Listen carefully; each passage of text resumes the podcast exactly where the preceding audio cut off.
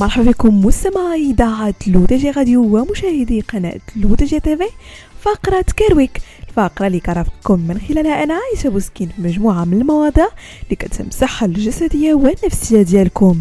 هو مرض عانت منه عارضة الأزياء العالمية ذات الأصول الفلسطينية بيلا حديد لمدة 15 سنة وأعلنت عن تعافيها منه نهائيا اليوم.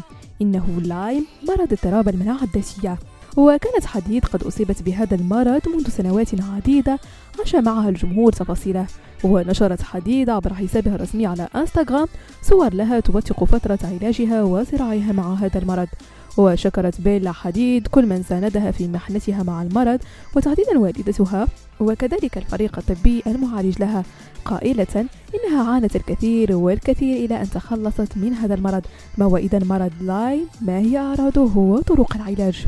مرض لايم هو عدوى بكتيرية يمكن أن تنتقل إلى البشر عن طريق حشرة القراد وعلى الرغم من أعراضه المزعجة إلا أن علاجه قد يكون سهلا في حال تم اكتشافه بوقت مبكر. أما مدة الشفاء فتختلف من شخص لآخر فالبعض يشعرون بالتحسن بمجرد تناول المضادات الحيوية مما يستغرق الأمر شهورا أو حتى سنوات بالنسبة لآخرين للتخلص تماما من أعراضه مثل التعب المزمن. فيما يتعلق بأعراض هذا المرض فتبدأ الإصابة كبقعة حمراء ثم تتوسع في الوقت الذي يبهت فيه اللون في مركز الإصابة تدريجيا لتتشكل صورة نموذجية على شكل حلقة.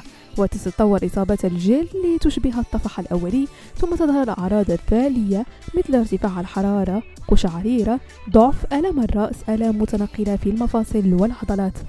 وأخيرا مستمعين طرق العلاج والتي تعتمد أساسا على حدة ومرحلة المرض. ففي المرحلة المبكرة يعالج مرض لايم في هذه المرحلة بشكل رئيسي باستخدام مضادات حيوية مثل الدوكسيسيكلين أو الأموكسيلين لمدة حوالي 2 أو 4 أسابيع. يجب البدء في العلاج في أقرب وقت ممكن بعد ظهور أعراض المرض. وفي المرحلة المتأخرة إذا لم يتم علاج المرحلة الأولى بشكل كافي قد ينتقل المرض إلى المراحل المتأخرة. في هذه المرحلة قد يكون هناك التهابات مفصلية أو جلدية أو قلبية أو عصبية.